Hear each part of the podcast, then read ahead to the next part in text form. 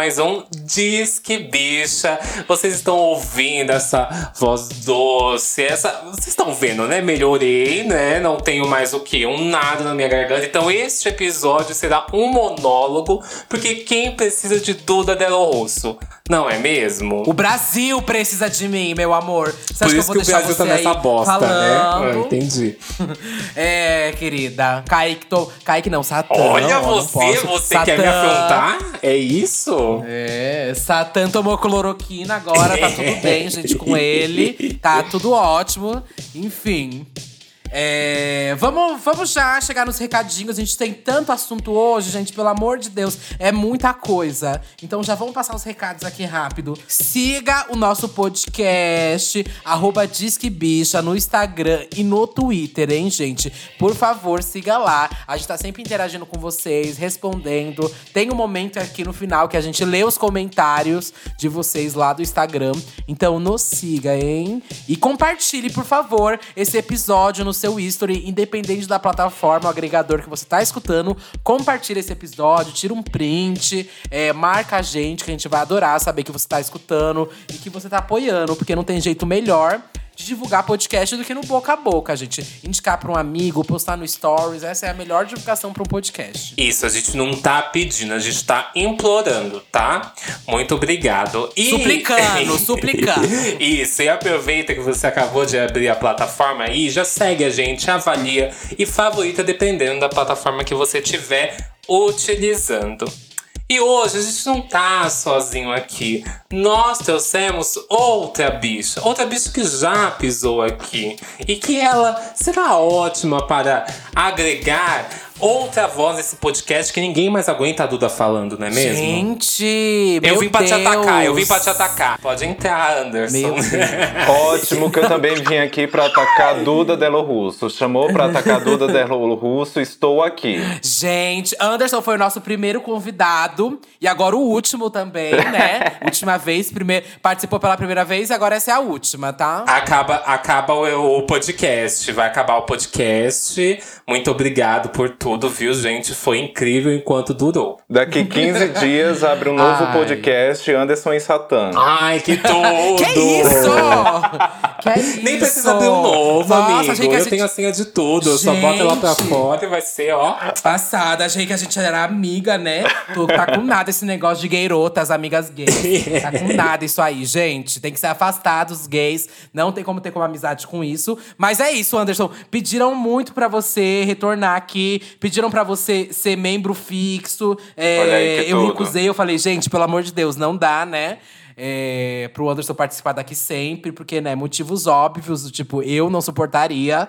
Mas assim, miga, tá, tá aqui de novo. Não, tá acho que nem o tá público ia aguentar, né? Três de uma vez. Putz. Chega de gays. Eu aguento muito mais de uma vez. Então vamos começar esse episódio. Deus, meu Deus! vamos eu começar esse episódio. Que, eu achei que era um programa family friendly, né? Mas então, gente, nos últimos tempos a gente tem visto aí inúmeras girl bands e girl groups em alta. A gente tem visto Blackpink aí alcançando milhares, milhões de números, né? É, em streams, em vídeos. A gente viu Little Mix que lançou na última sexta-feira o álbum Confetti. A gente comentou, inclusive, um pouquinho dele na mixtape de segunda-feira. Se você não ouviu, vai lá ouvir. Depois que acabar esse episódio, tá bom? E a gente também teve no último ano o tão aguardado retorno de Pussycat Dolls e vários comebacks, né, que a gente vê semanalmente aí de girl groups de K-pop e a gente aproveitou toda essa formentação aí para fazer um tema sobre isso. E com esse gancho a gente resolveu fazer o tema de girl groups mais icônicas. Uhum. que tudo. E você, querida, você vai ser massacrada, você sabe, né? Porque você não citou que também teve o comeback, entre aspas, assim, do Spice Girls, que fez uma turnê, né? Babadeira. Ai, amiga, já faz tanto tempo, né? Meu Deus, que comeback. não, amiga, não faz tanto assim, não. É que o, a, o ano de 2020 não existiu, né? Mas. Enfim. É, e eu já quero puxar aqui pra vocês, meninas, minhas gayrotas, Ah, que é assim que eu gosto de hum. chamar. É, vocês se lembram qual foi a primeira girl band ou girl group? É, tanto faz, não sei qual vocês vão preferir usar durante esse episódio. Mas assim, gente, girl band, girl group, dentro do K-pop tem um contexto meio que diferente de banda e tudo mais. Uhum. Mas a gente vai usar os dois nomes hoje, né? Vocês lembram qual foi o primeiro girl band, girl group que vocês conheceram? Qual foi o primeiro clipe que vocês assistiram? Qual foi o momento que você olhou e falou: Hum, sou gay. Sou gay porque gosto de várias mulheres juntas, dançando, performando e fazendo tudo. Aquilo. Quero ser elas, né? Quero ser elas. Ai, Uhum. mamãe. Mamãe, quero usar essa bota. Então, uma memória de infância que eu tenho, eu não lembro exatamente de como foi que eu conheci elas, mas sabe aquelas memórias de infância que você tem assim, só o flash, você não tem o, a lembrança completa? Então, eu lembro que quando eu tinha assim 5, 6 anos, alguma coisa assim, eu tava no supermercado e vi o pirulito das Spice Girls. E daí tinha. Era aquele pirulitinho que vinha. Tinha cheio de açúcar, né? Cheio de agrotóxicos, cheio de. cheio de. Ah, e sódio e tudo mais. Mas era tudo. Então, eu lembro do pirulito e eu lembro que eu já sabia o que era Spice Girls, mas assim, eu não tenho a lembrança de como foi que eu conheci elas. Mas assim, eu lembro que quando eu vi, eu digo, meu Deus, elas. Mas, tipo, eu já sabia o que era Spice Girls naquela idade, naquele momento. Mas, então por isso que eu acho que foi realmente elas. Eu acho que foi as Spice Girls, assim, o meu primeiro contato com girl band. Mas eu não tenho, assim, a lembrança da primeira coisa que eu vi delas. A primeira lembrança que tem, assim, na minha cabeça é o bendito pirulito. Eu acho que pra mim também foi Spice Girls, mas eu tenho uma lembrança muito específica que eu passava a tarde inteira assistindo filme, desenho e coisa na TV. E eu acho que era na Record ou era na Band. Te juro que passava umas duas vezes no mês o filme das Spice Girls. Sim, eu lembro que eu assistia lá também. Gravava no VHS. Uhum, e eu lembro que eu assisti e, e eu não lembro assim especificamente qual filme era, porque tem mais de um filme das Spice Girls, né? Acho que o delas mesmo é só o Spice World. É o Spice World que eu lembro mais. Tem, tem dois filmes, eu acho, das Spice Girls. Se eu estiver errado, vocês corrijam aí no comentário do card, meninas. Mas eu lembro que eu ficava fissura... Elas adoram, hein, corrigir. É, elas adoram corrigir. Então corrige, me corrige, vai, gay. É, Não, elas estão certas. Se falou merda, tem que Então. corrigir mesmo, gays. Tá bom, posso falar? Caralho. E eu lembro que eu fiquei fascinado porque tinha todo aquele.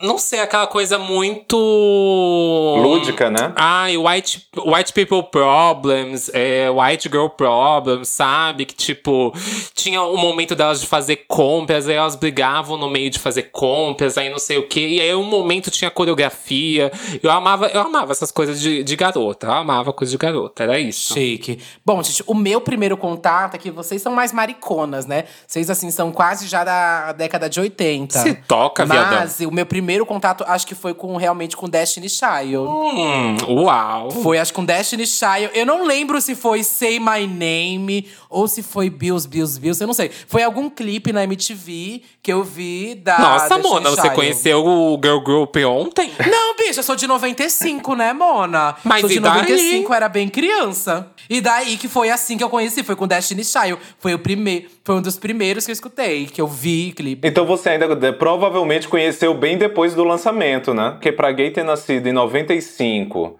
pra ela assimilar o que era isso, provavelmente ela já devia ter. Você lembra quantos anos você tinha? Sim, Bill, Bills, não, Bills não e- lembro. Tipo, eu lembro, eu lembro que lá no final, assim, no final não, mas tipo, é, em. Como que era o nome daquele clipe preto e branco delas? É. It's not the same who. Soldier. If you look at me, I need a so soldier. Soldier. Soldier. Em Soldier. Vocês entenderam pelo jeito que eu cantei, né? É Soldier. Eu entendi pelo preto e branco, na verdade. Então. Mas enfim, eu lembro que em Soldier eu já, já sabia o que era assim. Porque tinha, teve aquela época do É Black já Total era 2002. 2003, 2004. E aquilo eu vivi demais, né? Aquilo eu vivi 100%.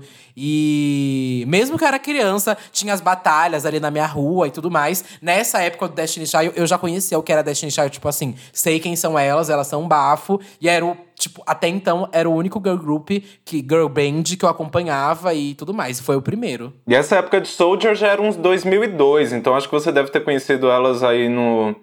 Depois que a Beyoncé fez o solo, aí voltou, aí daí teve o bafo. Aí daí deve ir conhecendo, porque é o que deve acontecer com muita Sim. gente, né? Tipo, a gente conhece e depois vai vendo as coisas, principalmente naquela época que não tinha YouTube pra gente conhecer e já descobrir tudo de uma vez. É, e eu não sei mais o que é memória, tipo, meio que afetiva, ou que, sei lá, mas eu sei que Destiny Child com certeza foi o primeiro que eu conheci por causa desse movimento do Black Total, assim, 2003, 2004, essa época do RB, hip hop tudo mais. E aí eu comprava esse CDzinho e no CDzinho tinha Destiny Child. E aí foi o primeiro que eu escutei. Tinha, tipo, todos os CDzinhos desse Black Total tinha alguma música do Destiny Child. Bah. Eu lembro de assistir muito Destiny Child na MTV.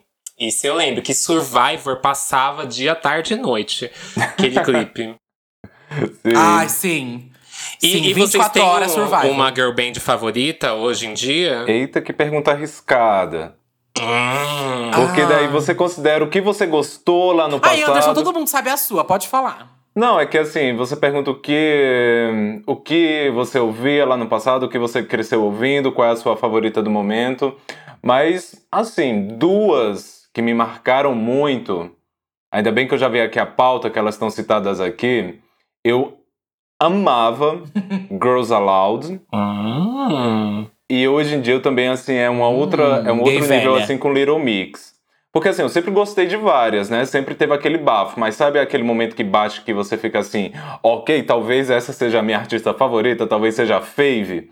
Porque é óbvio que eu sempre Você, gostei você de é muito britânica, Child. né? Eu fico passada com o seu gosto britânico. É, tem isso também. Porque, assim, óbvio que eu amava Destiny's Child, Pussycat Dolls, esse pessoal todo que a gente vai falar por aqui ainda.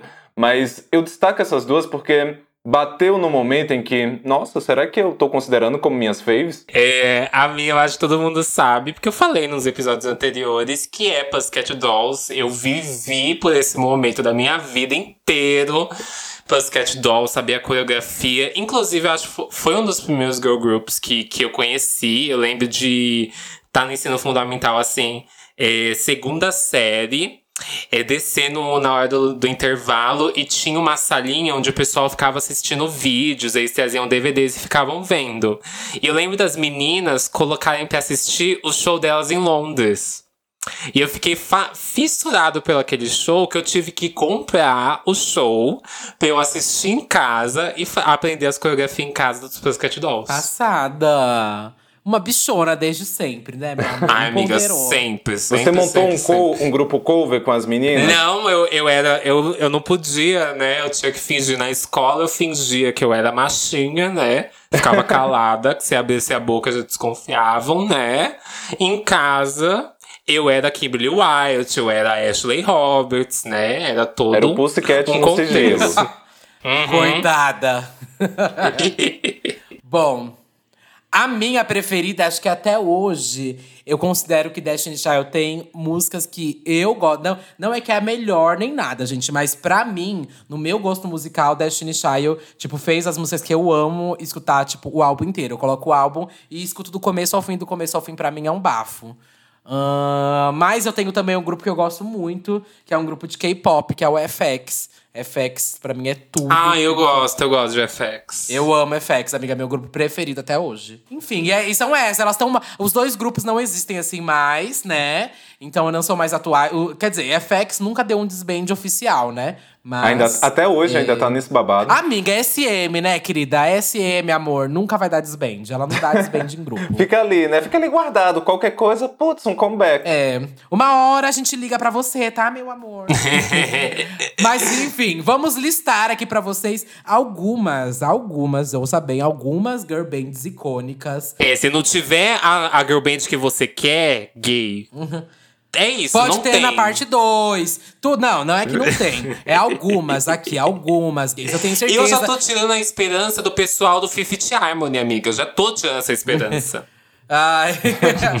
Bom, mas são algumas, assim, que marcaram gerações, épocas e tudo mais, sabe? Então, é, a gente organizou aqui numa linha mais cronológica. E, enfim, vamos aqui comentar se vocês conhecem, se vocês escutam, quais são o babado delas, né? E vamos começar aqui com as The Supremes. The Supremes, que foi um grupo muito famoso ali nos anos 60. E bem importante, assim, é, frisar que é um grupo musical negro. Negro, para mulheres negras. É, e ele foi dirigido pela gravadora Motown. A Motown foi uma gravadora icônica, né? Teve a época da Motown, de vários artistas da Motown, é, como Jackson 5. Tem tantos nomes que a Motown gerou é, e descobriu. E as The Supremes foi uma das mais importantes. Ela, inclusive, rivalizavam, assim, entre aspas, nessa época da loucura do fã, do fandom, né? E de vendas e etc. O, o bafo que eu sei sobre The Supremes é realmente só a importância histórica, né? Que elas tiveram e porque uma da, das integrantes foi Diana Ross, né? Que é um ícone do R&B, né? É uma das divas divas, né? Sim. Que a gente ainda precisa fazer um episódio sobre isso, né? As divas. Uhum. Inclusive, tinha, eu lembro de ver muito aqueles DVDs das divas, né? E Diana Ross sempre tá na frente da capa, né? Ou tava Mariah Carey, ou tava Diana Ross. Eu lembro disso. Uhum. E a- eu acho que a única música que realmente tem na minha mente da, eh, delas é Where Did Your Lover Go? Amiga! Uhum. É uma. É, assim, que vem na minha mente. Tem outros bafos aí também que eu acho que você deve conhecer. Você assistiu Glee? É gay! Eu não. É, Glee tem algumas versões que eles fizeram delas. Tem You Can Hurry Love, Stop in the Name of Love. Stop in the Name of Tem Love, uns eu lembro bafos aí que direitinho talvez você Glee. não saiba que seja delas. Eu acho que essa eu lembro, eu acho que essa eu lembro. Stop Mas eu lembro dessa Where Did Your Love Go? Porque as Pussycat Dolls fizeram uma versão no CD delas, né? Nossa, eu lembro muito de Stop in the Name of Love. Por causa... Nossa, eu tava tentando lembrar da onde eu lembrava disso. Realmente, Anderson. E é de Glee. Glee foi babado. É, a senhora sabia que era Glick mesmo. Ai, então, eu não lembrava que era de Glee, mas é, é de Glee mesmo que eu lembro de The Supremes. Mas, enfim, elas têm várias músicas icônicas. Já tirei pra ouvir The Supremes e eu acho muito, muito, muito, muito bafo. Assim. Eu também, já tirei, eu gosto muito também. RuPaul estaria orgulhosa. Quem foi aquela de RuPaul que o pessoal não, que a pessoa não sabia quem era Diana Ross? Vocês lembram disso? Ai, teve ah, uma eu drag lembro que não disso, mas eu não lembro quem é. Eu não lembro quem é. Eu mas foi não uma lembro. das últimas temporadas, né? Foi, a RuPaul ficou, tipo, passada, indignada.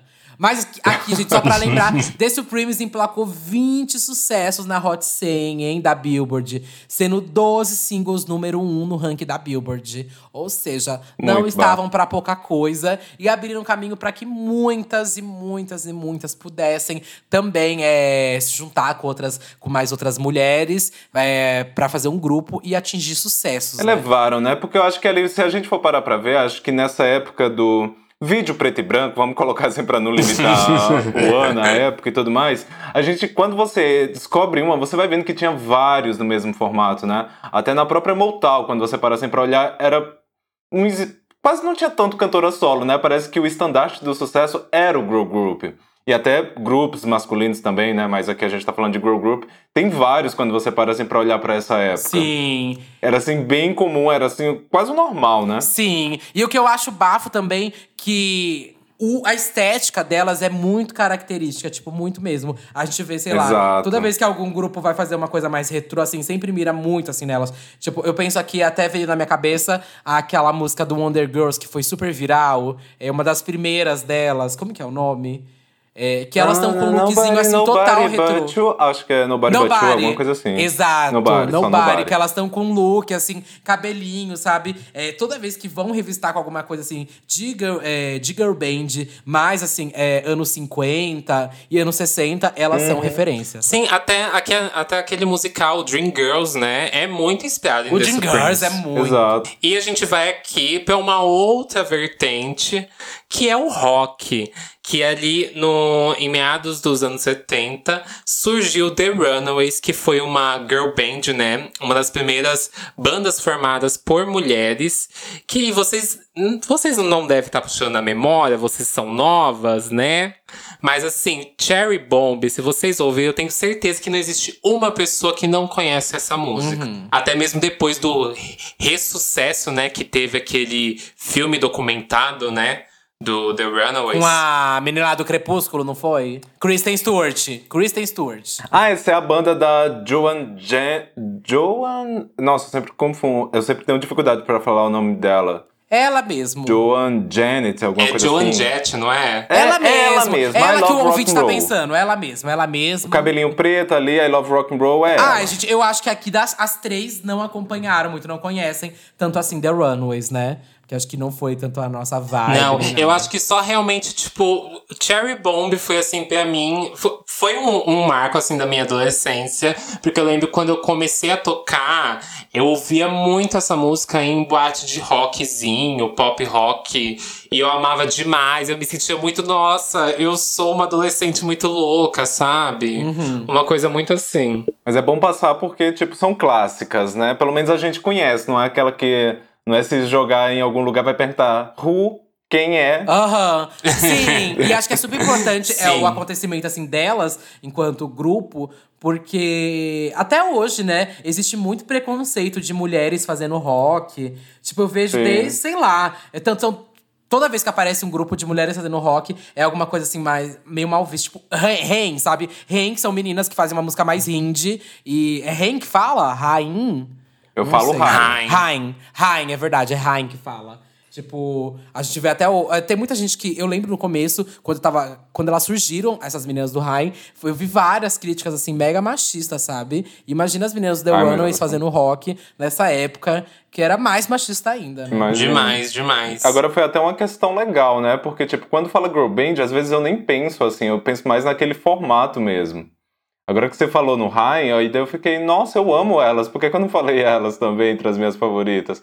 Mas eu acho que quando a gente fala assim, girl group, eu acho que já tem até a estética do que você espera, né? Sim. Apesar de cada ter várias vertentes, várias variações, R&B, pop e tudo mais, você espera meio que uma estética pra você imaginar isso, né? Tanto que quando falou Rain, eu nem, nem considerava. Sim, total. Mas banda. elas. É, e elas são, tipo, um girl band, né, amiga? Até se você parar É, pra as pensar. três cantam, É. tocam, é. Tipo, Cansei de Ser Sexy hoje em dia é só feito por mulheres. E é por uma banda, assim, sabe? Então é um girl band Girl band. atualmente. Tá passada?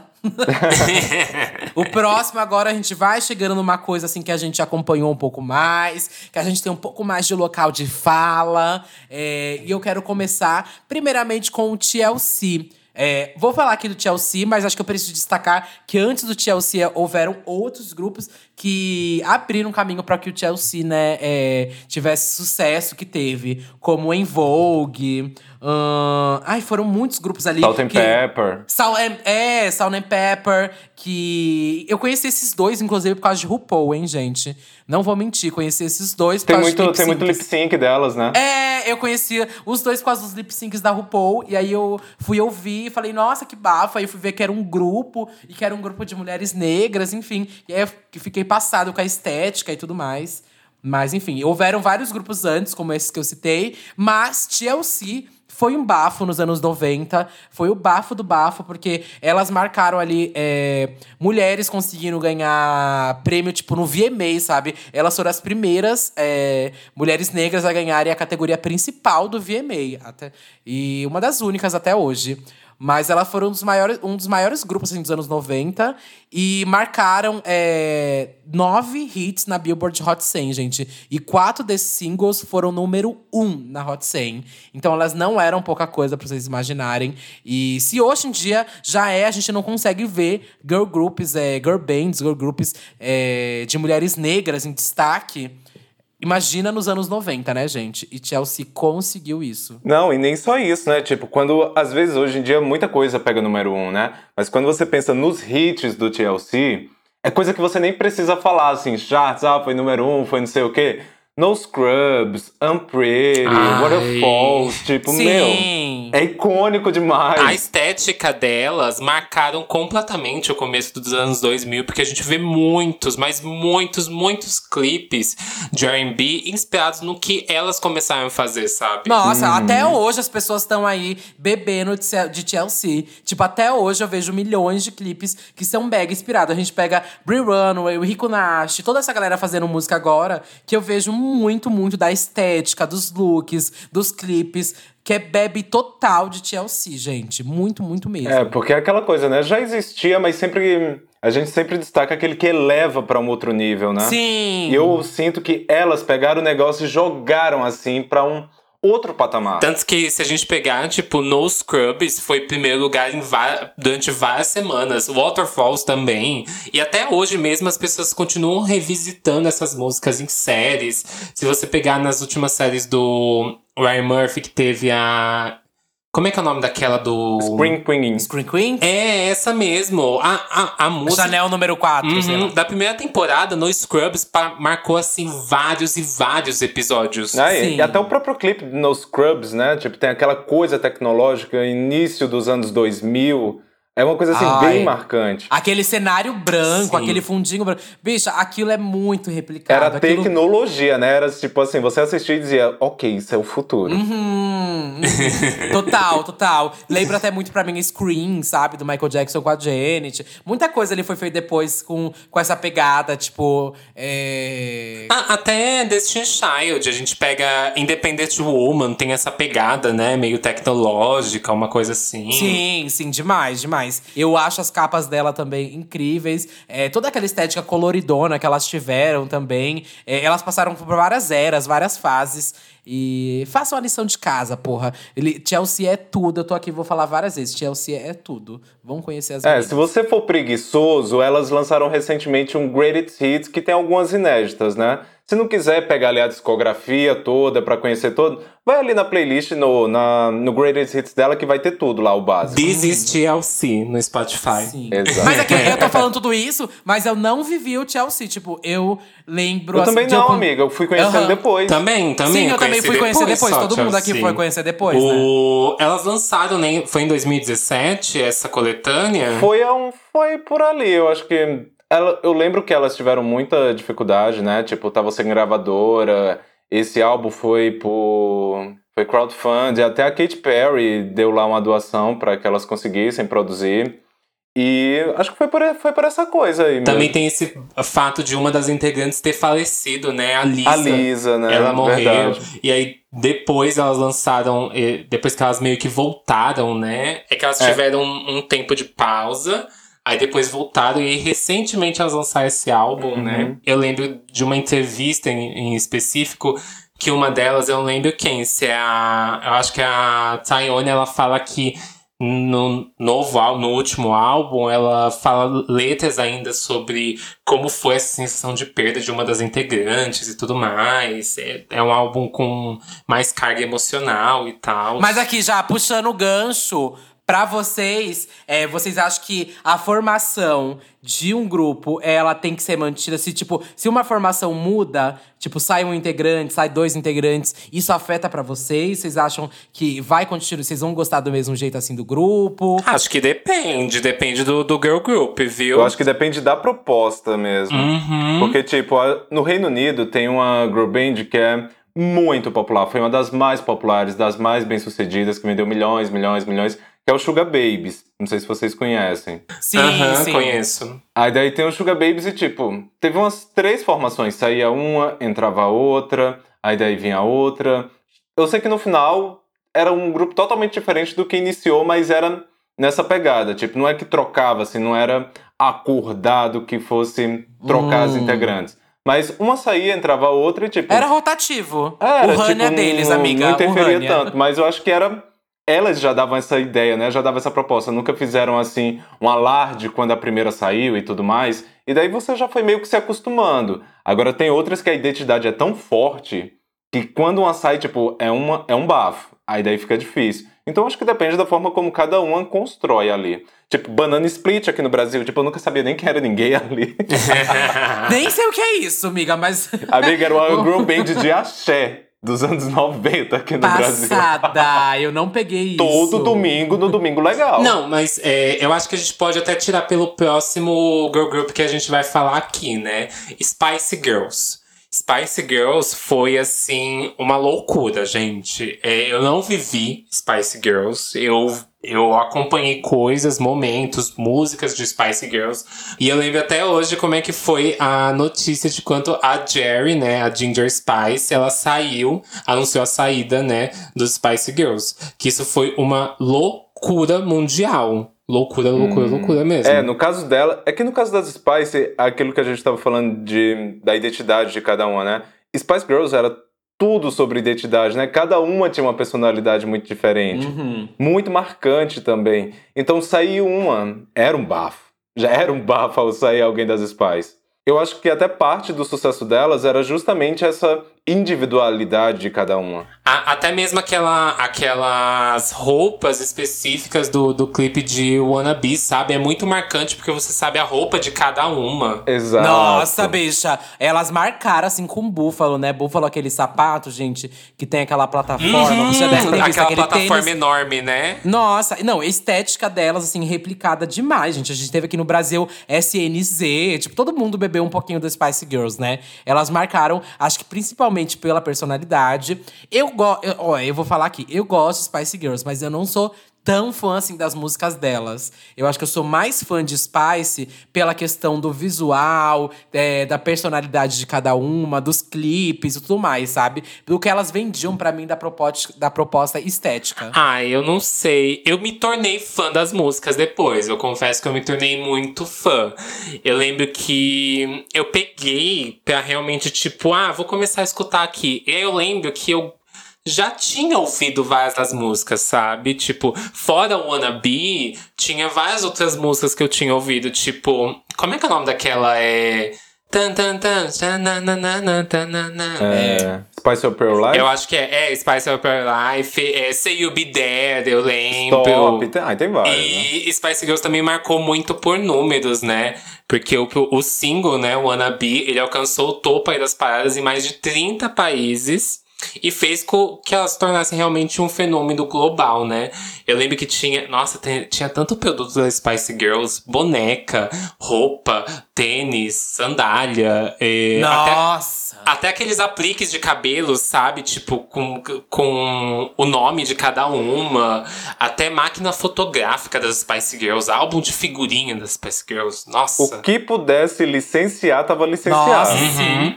E até hoje esses produtos aí eu sei que são raríssimos. Eu tenho um amigo, o Tico Malagueta, que ele é fã demais de Spice Girls. Tipo, muito, muito mesmo. E aí, ele, eu lembro até que ele me falou que ele comprou, acho que semana passada, as bonecas da Spice. E ele pagou, tipo, mil reais, sabe, Mona? Aí eu fiquei chocada. Eu fiquei chocada. Não, mas é realmente é até engraçado você notar o, o quão elas o quão elas impactaram hum, não só a música, né, mas a cultura pop como um todo. Quando você para assim para pensar, ah, qual era assim, fala aí um Start Packer dos anos 90. Você lembra das coisas dela. E tudo isso num período tão curto de tempo, né? Se você for olhar, não foi nem meia década completa, só foi ali de 96 a 2000, que foi quando saiu o último álbum.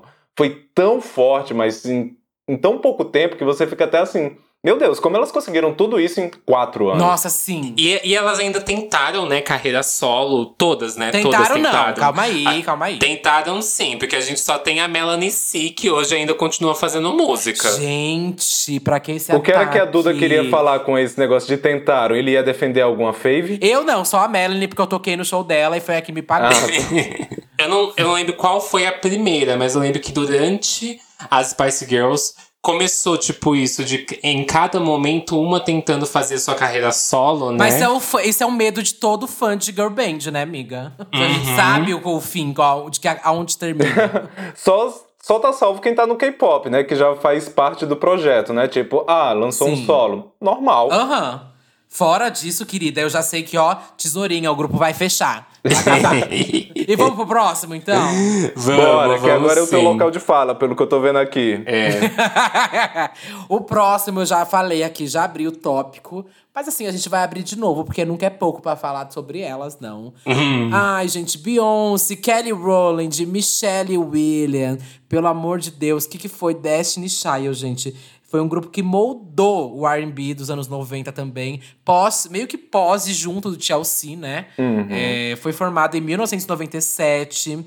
E as, as integrantes começaram a carreira musical, na verdade, em 90, né? Nos- em 1990. Elas pertenciam a um grupo intitulado Girls Time, é, que incluía a Beyoncé, a Kelly, a Latávia e a Letoya. Enfim, é, esse grupo foi um dos grupos mais importantes para a cena do R&B, para a cena da Black Music ali dos anos 90 e começo de 2000, né? Elas foram super importantes ali nos 2000. Eu acho, eu acho que primeiro é, você falou né, no começo sobre Kelly, Michelle e Beyoncé, e aí depois a gente citou, né? Sobre As a outras- formação original. The Others. a, a, a formação original. Quem não sabe, Destiny Child teve aí três ou quatro formações, né? Porque eu lembro que saí, é, primeir, a primeira formação, quando oficializou Destiny Child, né? Foram essas quatro, né? Kelly, Latavia, Latoya, Beyoncé e aí depois, Latava e Latoya saíram, né? Foram expulsas do grupo, né? Sem, é, sem nem saber, né? Que tinham sido expulsas. E aí depois entrou quem? Eu não lembro o nome dela. Acho que é Farrah Franklin. Eu acho que é. E aí depois entrou ela, aí ela foi chutada do grupo também. A gata ficou dois meses. Eu acho que foi dois ou três meses, se eu não me engano. mas foi o suficiente para aparecer em um clipe. uhum. E aí depois entrou a Michelle, né? E entrou mais uma pessoa. Não, a depois... Michelle fechou a porta. Porque assim, tinha a Farrah e entrou a Michelle. Só que daí depois a Farrah saiu e ficou as, ficou as três mesmo. A Michelle foi a última que entrou. E entrou na hora certa, né? Porque, ok, teve todo esse pessoal, mas é muito icônico a formação do Destiny's Child como um trio. Ai, é o que eu considero de, de Destiny's Child. E é o que a Beyoncé considera, porque é o que ela chama, né? É, eu acho que é o consenso mesmo também, né? Sim. É que, é que assim, como as outras passaram, também fica aquela coisa. Mas, tipo, é, é icônico, né? É a formação mesmo. Tipo, se você falar Destiny's Child, nem, eu acho que nem quem é fã que acompanhou lá de trás vai ok. Tinha quatro ali. Uhum. Sim, sim. Não, bicha, pra mim sempre é três. Até porque quando a Beyoncé chamou no Super Bowl, quando ela chamou no Coachella, bicha, ela considera, é aquilo. Destiny Child é isso e foi isso, bicha. Foi, é, é foram as outras? Foram também, mas aqui foi aonde eu acho que se moldou o que, o que é o Destiny Child e como o Destiny Child impactou a indústria, né? Era, foi o trio mesmo, Exatamente. gente. Sim, mas a, as músicas também do, dos primeiros CDs também são muito incríveis. Tipo, Sim. No, No, No é incrível incrível, No No No.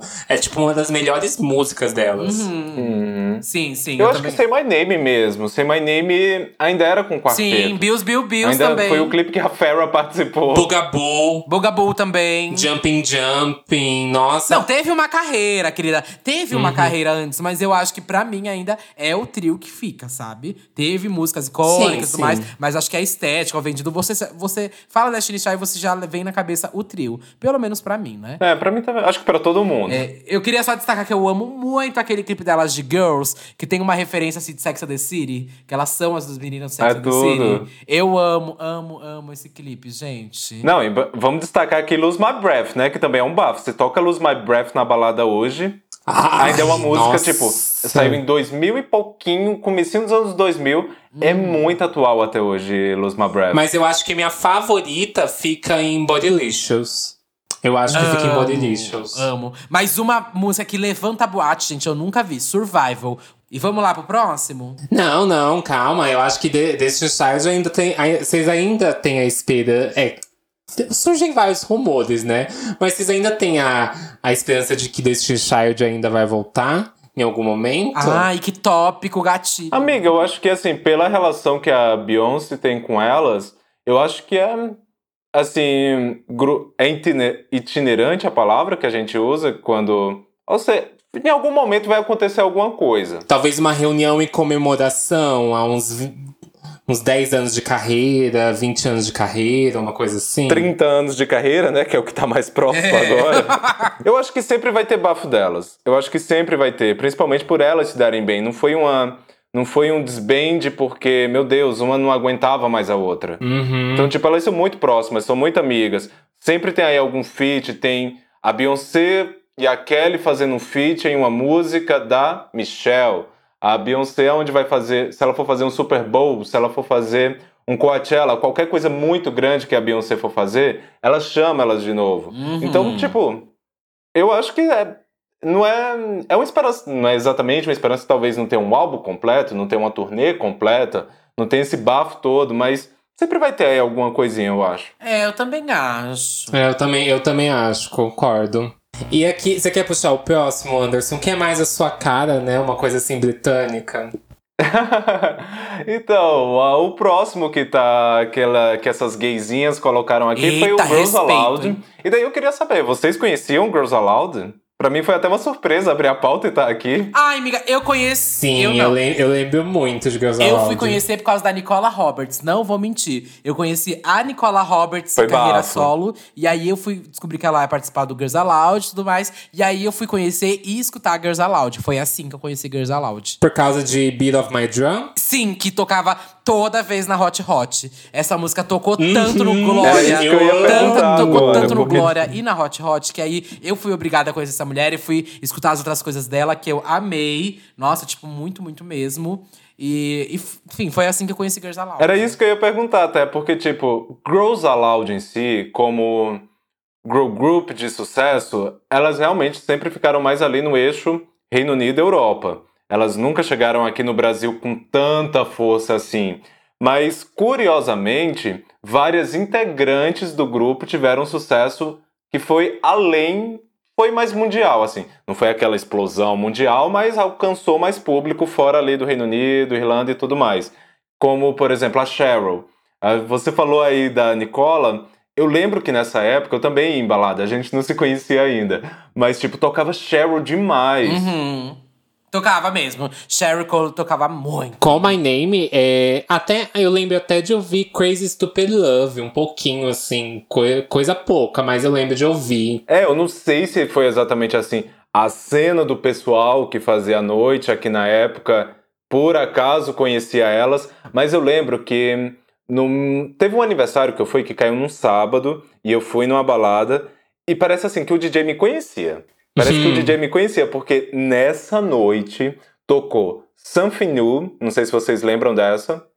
do Eu, Girls é, é Aloud, a que eu mais lembro de Girls Aloud. Tocou Something New quatro vezes e Call My Name três vezes. Na mesma festa, na mesma noite. Eu lembro que na terceira vez que tocou Call My Name, a DJ tirou na metade porque você viu ah, do público, sabe? Uhum. Tipo, foi tão alto porque foi assim.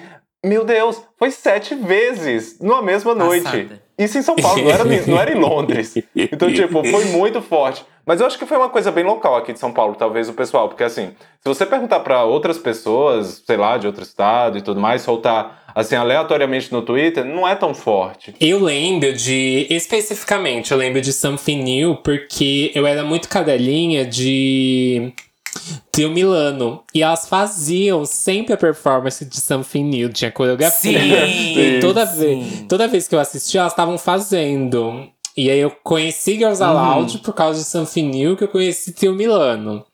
Mas eu lembro muito de ouvir, tipo, Beat of My Drum, outra, outra música junto, que nem, nem é da, de ninguém da Girl Group, mas lembra de Put Your Graffiti on Me? Sim, da Cat Graham. Sim, sempre tocava essas duas músicas seguidas, sempre, sempre em toda boate. E aí eu comecei a ouvir as músicas da Nicola Roberts, né? E aí também já foi um gancho que sempre ouvia Call My Name na boate. Até a versão remix, aquelas versão super estendida, o pessoal tocava. É, não, mas é porque assim, no caso da Nicola, assim, era, era uma das músicas que tocava ali no auge, né? Uma Bit of My Drum. Mas, tipo, se você for olhar, nem no Reino Unido mesmo foi um grande hit. Sim. Era assim uma coisa bem Hum. cult, bem. Bem alternativazinha mesmo, né? Aham. Mas aqui era a música das três horas da manhã. Sim, sim, eu lembro da Hot Hot. Eu lembro disso na Hot Hot, assim, claramente. Três horas da manhã, em cima do queijo, tocando essa música e todo mundo enlouquecido, a pista lotada. Hoje em dia você faz isso, a pista vai embora. Pois é, menina, que doideira, né? Porque eu falei que eu conheci a Nicola por aí, você também conheceu meio assim, tipo, todo mundo conheceu aqui meio na, na boate. Tem essa coisa da curadoria que eu acho muito importante boate, né? Você tá é, aberto a conhecer novos sons e tudo mais. Eu conheci Two and One pela primeira vez numa balada, dançando. Não fazia ideia o que elas estavam falando, cantando. também. Nicola, tanta coisa. Sai Scissor Sister, tipo, Let's Have a Kick. Eu ouvi numa boate. Ai, não, sim, não vi um sim. clipe. Eu, eu fiquei chocado quando todo mundo fazia a coreografia. Eu, nossa, Sim. que música é essa? E todo mundo tá fazendo a coreografia. Por que, que eu não Exatamente. sei? E não era hits, essa coisa super bombada, né? Era, era uma coisa meio assim, tipo, ó, isso aqui é a descoberta, é, é, um- é uma cena. Não é o top 10 lá. Então, É, bom, não tô indo tanto, né? Mas é uma coisa que eu pensei, porque, tipo, se essas se elas viessem hoje, se a Nicola tivesse acontecendo hoje e tudo mais, eu acho que não ia ter essa abertura, não. Uhum, eu também acho assim, que não. com os números que ela fazia não. e tudo mais, eu acho que não ia pegar, mas naquela época funcionou muito bem. Uhum. E assim, só pra, só pra contextualizar Girls Aloud, que a gente só falou aqui delas aqui em São Paulo, elas vieram do mesmo reality show que revelou o Ruge aqui no Brasil. Elas fizeram Pop Stars de lá, e olha só que engraçado, né? A uma das juradas que, que ajudou a formar elas era a Jerry das Spice. A Jerry era ali uma das mentoras e tudo mais que formou. E elas, por muito tempo, foi a girl band mais bem sucedida do Reino Unido depois das Spice. Elas tiveram aí uma sequência. Eu acho que foi assim: elas lançaram 22 singles assim ao longo de 2002 até 2008. Porque assim, era um álbum quase por ano e tudo mais. E todos, todos foram top 10 pelo menos. Elas lançaram assim 22 singles, álbuns e tudo mais. Elas nunca perderam um top 10 com nenhum single.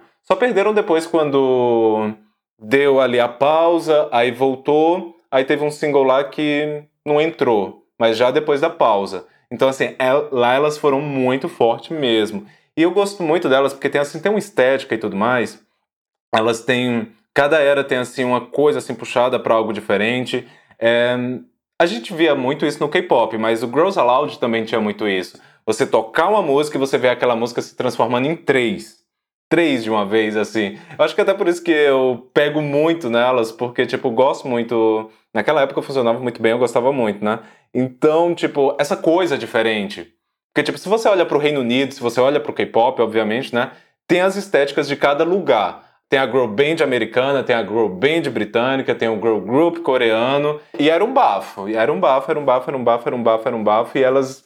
E eu acho que eu também peguei muito Girls Aloud porque, tipo, era a época que eu já acompanhava a música, assim, de uma, de uma forma mais, mais, assim, mais cativada, já tinha, assim, um pensamento e tudo mais. Foi ali por volta de, acho que 2006, 2017, 2006, 2007. Então, acho que foi por isso que elas me pegou muito forte mesmo. Elas têm músicas muito boas, é, umas, é uma coisa assim diferente, é uma, tem uma mágica ali nelas. Uhum. E aproveitando aqui que você falou do Rouge, já vamos puxar esse, esse já esse vamos gancho. dar esse gancho aqui, que o Rouge ele surgiu, né, com no mesmo reality Popstars, né? Foi, nessa época ainda era, eram muito era pouquíssimos grupos, né? Mas começou essa, esse lance de grupos surgirem em, em reality shows, né? Eu lembro também de um outro grupo que foi formado era o Denit, o Denit Kane. O Denit Kane foi Olha, formado. Eu amava Damage. Eu, ama, eu amava Denit Kane, assim, tipo, todas as músicas, Showstopper. Eu acho que o, aquela com a Missy Elliott também, Bad Girl, nossa, era perfeita, perfeita.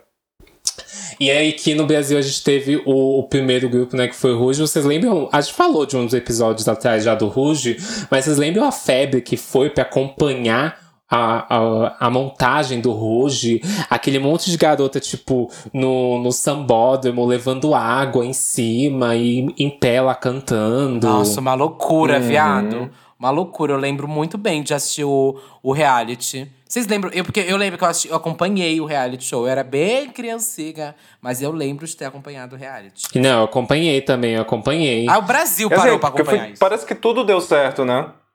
Tudo deu certo ali. O programa deu certo, a formação deu certo, a escolha das músicas para elas, né? Porque, tipo, vamos com, combinar que elas não escolheram nada uhum. aí praticamente ao longo da carreira toda, principalmente nos primeiros álbuns, né? Mas, assim, tudo deu certo. Do começo, assim, do programa, eu acho que, assim, no Brasil a gente não tinha muito esse histórico, né? Então é, é uma coisa que dá certo uma vez. E deu certo naquele dia, deu certo daquela vez. E ainda mais no SBT, né? Que não é tanta coisa assim que dá certo, né? mas, mas, tipo, deu tudo tão certo que, tipo, foi. Tudo funcionou ali para elas. E as cinco também, né? São maravilhosas. Até porque, se fosse algo só assim daquele momento, tipo, não ia ter essa febre até hoje que se elas anunciassem show depois da pandemia, vai lotar, vai lotar. O povo vai se bater pelos esses ingressos. Não sei, ainda mais. Sim, mas, pare mas parece que acabou, né, dessa vez. Acabou, acabou oficial. É, não tô né? sabendo. Não sei, não sei, nunca acaba oficialmente. Mas. É, eu acho que é uma coisa meio itinerante também, viu? Tipo, nada que uma conversinha ali não alinhe. Eu acho, eu acho. Que, que eu, nossa, eu lembro do caos que foi em relação a tudo isso do, do, do desband do, do, do Ruge, porque foi quando a. Foi a Lu que saiu? Foi a Lu que saiu, não foi? Foi a Lu, Foi. pelo que eu me lembro. Foi a Lu que saiu, e aí depois ela foi pintada de vilã, e aí depois. Nossa, rolou tanta Não, mas coisa. toda vez, isso, amiga, é isso. Pop. Toda vez a primeira que sai é pintada de vilã, do tipo, ai, ou ela quer seguir uma carreira solo, ou ela não quer mais participar do grupo porque ela tá cansada, e aí ela é egoísta. Sempre tem isso, amiga. Mas eu lembro que ela deu uma entrevista falando que ela não concordava mais de como as coisas estavam rolando. Rolando e meio que a gravadora não queria mudar nada disso, né? Hum, Então ela só- simplesmente só decidiu sair e foi isso, né? hum, que não tava errado. Olha, assim, eu também não sei muita coisa assim por trás e tudo mais, mas eu, eu até entendo. Porque, tipo, ok, não era um formato conhecido. E daí eu sou uma. Eu tenho um sonho de cantar. Ah, vai ter isso aqui, pode ser uma oportunidade. Daí quando você chegar lá que você vê que é realmente um produto, aí daí talvez fique difícil, né? Uhum. você lidar com esse trabalho, manter esse trabalho. Eu até entendo quem, nesses casos assim, quem sai, no caso dela principalmente, né? Ela falar que não se identificava tanto, pelo menos naquela época, né? Naquele momento, quando a pessoa é jovem. Mas, assim, eu entendo porque, tipo. Enfim. E assim, sempre a, sempre a que sai é a vilã, né? Mas às vezes a que sai também está muito bem. Tipo, a Camila mesmo, né? Uhum.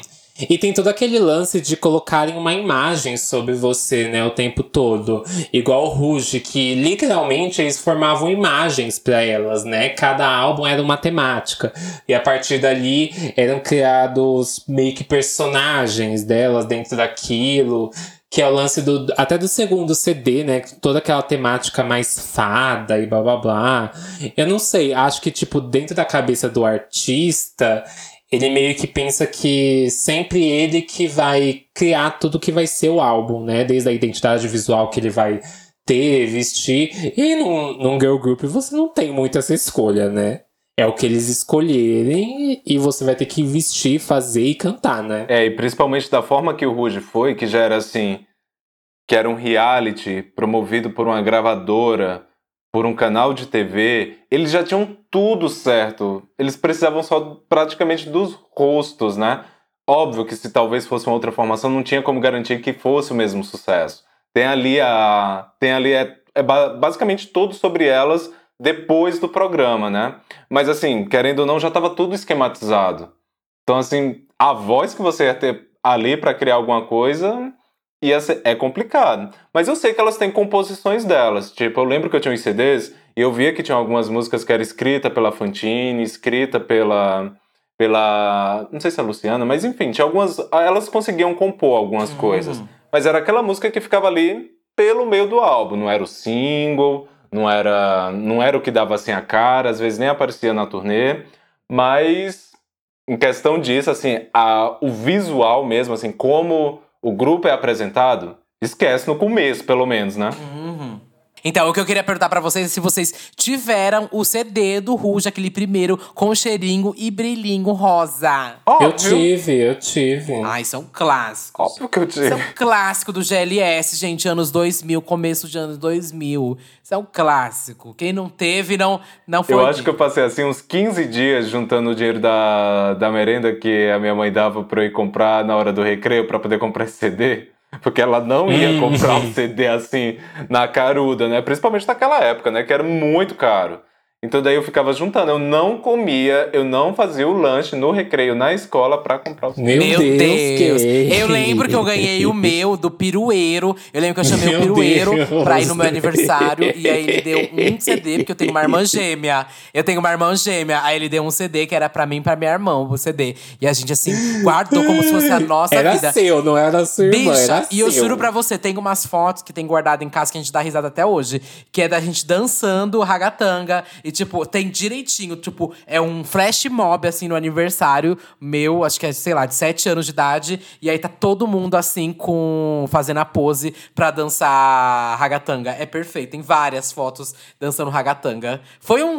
Nossa, foi, foi um smash. Eu, eu dançava, mas eu morria de vergonha. Eu morria de vergonha porque os caras não podem ver. Os meninos não podiam. Bicha, é... eu fico passada que, tipo, na foto lá de casa que tem. É, é assim, é um bando de menina dançando e eu lá, com a mãozinha pra frente, assim, com o Diego virando a esquina. e só eu ali, só uhum. eu ali, uhum. feminina. Esse eu tô ansioso para falar assim. Posso passar um episódio falando sobre. Ah, então introduz elas, é. Pussycat Dolls. Foi um girl group que na verdade, ele começou, ele teve um debut aí, aí, um pouco diferente, porque ele foi fundado primeiramente como um rolê burlesco. Ele era, um, era as Pussycat Dolls eram performers burlescas, né? Aquela coisa assim de cabaré e tudo mais.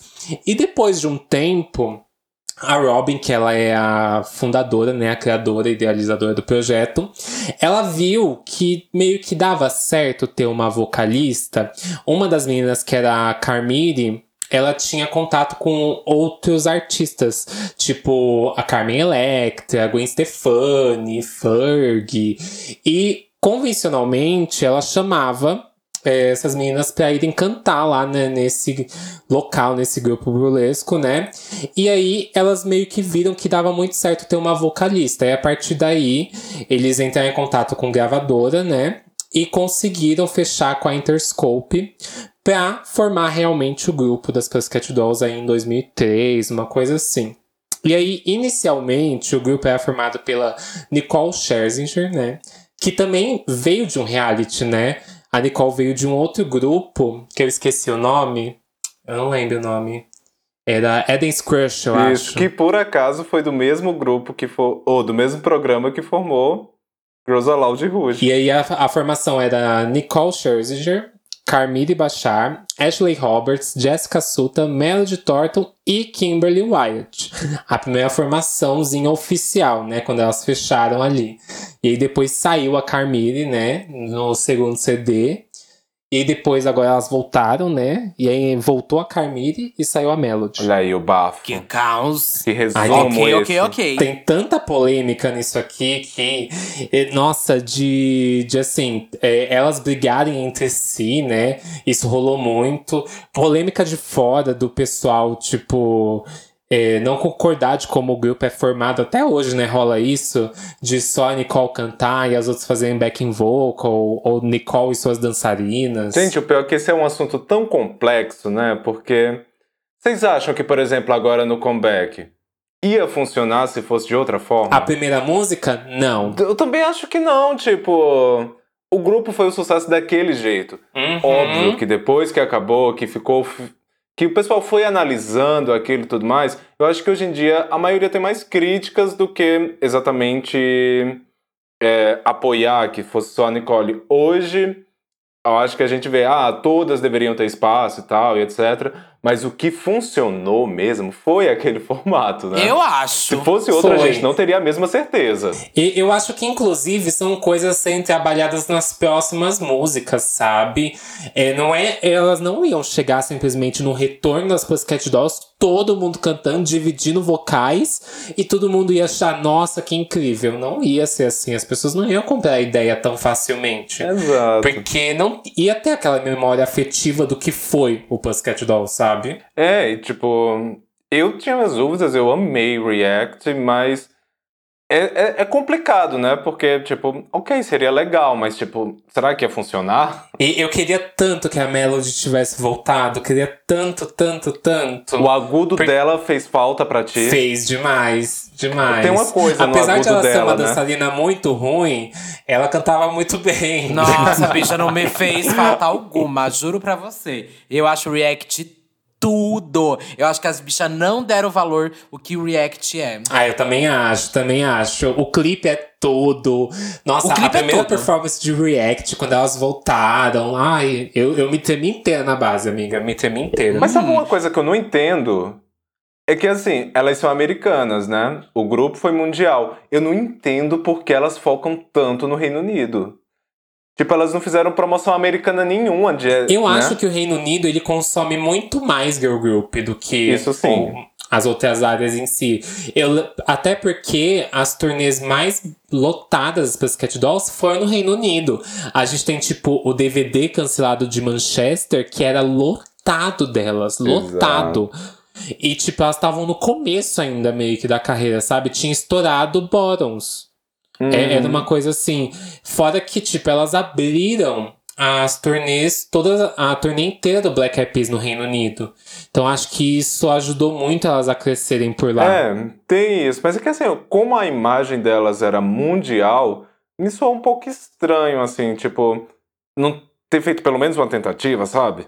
Ter, ter Uhum. ficado muito lá. Tanto que quando eu fiz o vídeo, do, eu cobri essa volta delas aí pro canal, muita gente achou que elas eram britânicas. Meu Deus! A, a, a Nicole, o, o sangue havaiano da Nicole falando assim: que que é isso, gente? Não, é tipo, ah, flopou, é, mas é porque o pessoal não, só olha pra quem é americano, não dá oportunidade pra quem é do Reino Unido e tudo mais. Charts britânicos pisam nos americanos, eu, amada, mas elas são americanas. Mas elas tiveram bastante relevância, porque você lembra que todo é, negócio de performance, award, elas sempre estavam lá performando. Todo. Sim. Toda premiação tinha uma performance das Pussycat Dolls. Se você bota assim, Pussycat Dolls Live no YouTube, o que não vai faltar é performance de qualquer música que seja. Sim, sim. Até tem aquela. Ai. E tem eu- as péssimas também, né? Tem.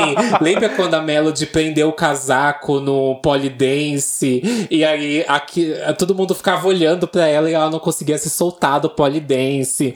E o casaco preso, aquele casaco de, de vinil, que todo Ai. borrachado e ela não conseguia soltar. e as meninas não sabiam o que faziam. É uma bagunça, mas eu amava essa bagunça. Tem uma que ela cai, tem uma que a integrante realmente cai assim no palco, né? Eu não lembro qual é Sim. essa. Tem algumas É, é clássicas uma que da Melody. da cadeira, não é? Da É Jéssica. Isso! Ela vira a cadeira no meio do palco e a cadeira cai no chão. E ela cai de joelho e continua performando linda e bela. Quando a Melody tenta peitar a Nicole em algumas performances, meu Deus! No, no show da Britney, quando elas abriram o show da Circus Tour, que começa uma gritaria e uma briga delas no, no, no meio do show, uma tentando falar mais alto que a outra e começando a jogar indireta no meio do palco. Nossa, aquele vídeo, eu olho Ai, assim. esse vídeo é tudo. Amiga, aqui, aquilo ali foi quando tava assim, tipo. tu- ninguém tava se bicando nas Aham. entrevistas. Tinha momento que, tipo assim, elas olhavam torto uma pra outra, sabe? Ou ficavam quietas. E aí, tipo. No meio do show, da, é, na abertura né, do show da Britney, elas, com, a, elas começam a brincar entre si e a Melody começa, tipo, falar. é, eu não sei se eu lembro bem, mas ela fala, tipo, apesar dela não ser a vocalista principal e blá blá blá, até que vem a Nicole e grita, né? Meu nome é Nicole! E todo mundo grita do estádio. Bicha, Meu esse é um prato Deus. cheio pra Sônia Abrão, esse vídeo. Isso foi um prato cheio pra mim que foi cobrir esse vídeo. Tempos depois, né? Mas é um dos hits lá do canal, esses altos e baixos do Pussycat Dolls. Porque, tipo, o pessoal quer muito saber, né? Tipo, é tanta briga, coisa briga, que, o assim, pessoal ama briga. Não, e é assim, você fala assim, Pussycat Dolls, todo mundo ama, mas todo mundo sabe que teve treta. Agora, assim, qual- quais foram as tretas? O que foi que ocasionou? Eu acho que foi por isso que esse vídeo é um dos mais vistos lá do canal. E eu ainda sei de mais tretas, assim, que são muito pesadas. Tipo, a Jéssica foi deixada no, no finalzinho da turnê. Você lembra quando, tipo, o disband começou aleatório? Tipo, do nada as meninas começaram a sair do grupo. Lembro, No me- lembro no de- meio dessa vibe que não foi assim um fim. Foi assim, sai uma, sai outra, sai outra, sai outra. E isso, quem, quem ficar por último apaga a luz. E aí. Nicole. Ai. E a Jéssica foi deixada no meio do. Ela quebrou uma costela no meio da, de um show. E aí ela teve que ficar no hospital da cidade porque ela não conseguia se mover. Meu Deus. Simplesmente eles tocaram a banda e deixaram ela no hospital e foram embora. Meu Deus. Isso eu não sabia, não, amigo. Uhum, ela ficou super sabia, puta não. na época. E aí, por causa disso, a Kimberly deixou o grupo. A Jéssica, tipo, meio que foi removida do grupo. A Kimberly ficou puta com isso que aconteceu. Aí ela saiu, em seguida saiu a Ashley, né? Onde a Kimberly vai, a Ashley vai atrás. E parece um pouco a história do Destiny's Child, né? Que parece que foi a Farrah, que foi algo mais ou menos assim. Tipo, Destiny's Child vai se apresentar na Austrália. Ok, vamos Beyoncé, vamos Kelly, vamos Michelle. E daí a outra ligou lá, acho que foi a Michelle que ligou pra Farrah. Oi, tu não vai não pro. Uh, tu não vai chegar aqui não no aeroporto pra gente ir pra Austrália? De, pra onde? Pra Austrália, fazer o show. Ué, não tava sabendo. Ai, eu acho ótimo isso, eu acho ótimo. O, o, eu imagino a cara do, do produtor, que na época era o pai da Beyoncé, né? Tipo assim, Era. não era pra ter. Não era pra ter ligado pra ela, gente. Ei, menina, para! Desliga isso. Digo, gente, como, como. Não, agora pra você ver como é os bastidores disso, né? Uhum. Tipo, como rola, tipo, as pessoas realmente não. Até quem tá ali não sabe o que tá acontecendo. E, e a gente ainda tem, tipo, não só para as Cat Dolls, a gente ainda tem os subgrupos, né, que foram criados além daquele reality. Vocês chegaram a assistir o reality das Pussycat Dolls pra encontrar. Que reality, bicho, tem mais que fazer. Reality não, mas eu conheço o Girlicious. Que também. Que, que foi um grupo focado no, no, no quê? Girlicious foi totalmente focado pra Amiga, lá. eu nem sabia que, te, que, eu, Hum, que eu não teve acompanhei isso. tanto. Amiga, teve uns hitzinhos. Se tocar, eu acho que você lembra de algum. Ai, gente, não, isso aí Ai, bombou na frente do é biquíni tudo. só. Não fiquei sabendo, não. E aí teve DRL, né? Que tinha tudo pra ser um grupo icônico até a menina falecer, né? Exato, Infelizmente. mas antes não vamos pular Paradise Girls. Que Paradise Girls, Ai, a Patron a Tequila. Lauden, a Lauden querendo aparecer. Bicha, mas tu lembra de Patron Tequila? Patron Tequila era. Glória também. Duda, tu lembra dessa música, Patron Tequila? Não faço ideia do que você tá falando, amor. Eu tenho certeza, gay. Ó, quem tiver aí ouvindo também, Duda Delo Russo também, coloca Patron Tequila, que assim, quando der assim, 10 segundos, eu, eu tenho certeza que vai vir uma memória tua na balada com essa música. Hum.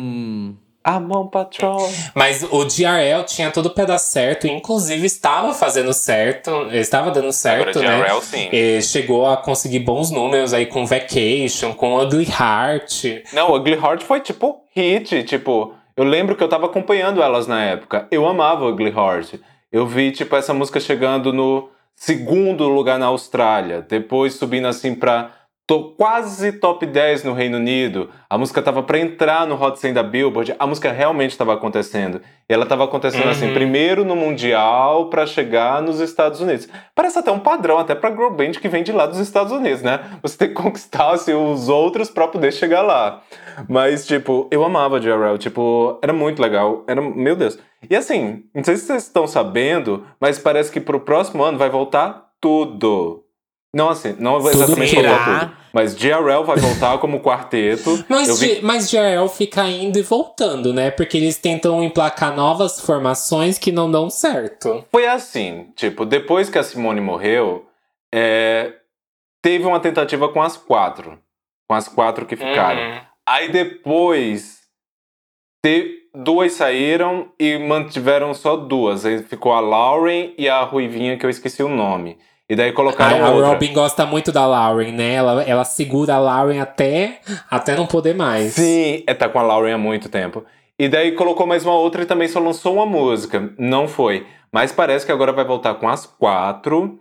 E eu não sei se vocês estão sabendo, mas tipo, acho que uns dois anos atrás, porque assim, a Robin Ente, que é a, a dona aí por trás disso tudo, né? Que formou Pussycat Dolls e tudo mais. Uns dois anos eu já, atrás, eu eu já acho- torrei demais o saco dela no Twitter. Porque eu, que, eu, te juro, eu era daquelas pessoas que falavam assim: quando que as Pussycat Dolls vão voltar? Quando que as Puss- toda Toda semana eu mandava mensagem no Twitter pra ela. E o pior é que ela era provavelmente a mais interessada que isso acontecesse, né? Uhum. E daí, uns dois anos atrás, quando ela não sabia, a gente não sabia se o Pussycat Dolls ia voltar ou não.